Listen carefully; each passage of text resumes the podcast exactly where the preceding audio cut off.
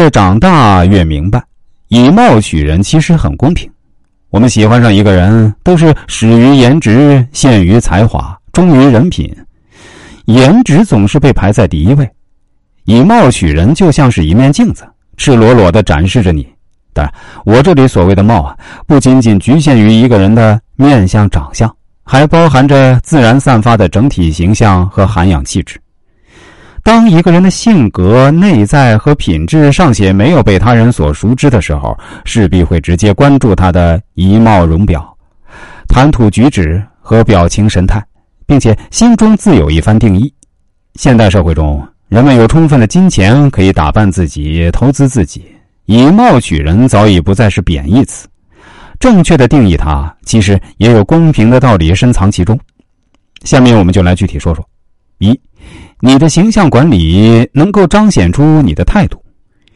以貌取人其实是一种正常的心理本能，第一印象总是会先入为主，直接影响人的判断和认知，而且持续时间很长。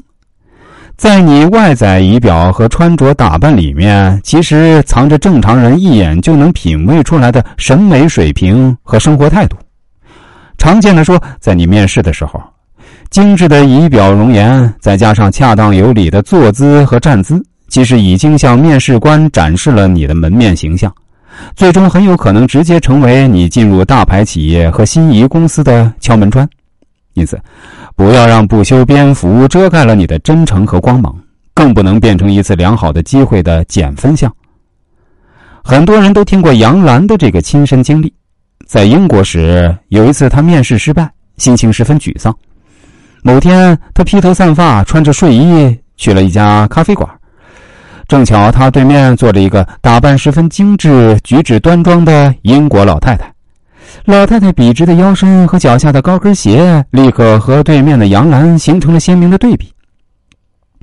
在临走的时候，老太太给杨澜留下两句漂亮的忠告：一是洗手间的方向；二是告诫她，作为女人，精致就是女人的尊严。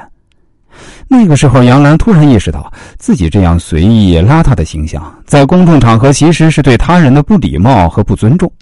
这件事一直铭刻在他的记忆里。我想，那样的知性优雅、无懈可击的杨澜，一定非常注重形象管理，内外兼修，会使我们遇到更多同一频次的人，一定有助于我们开创全新的人生。第二，你的表情管理透露你的情绪。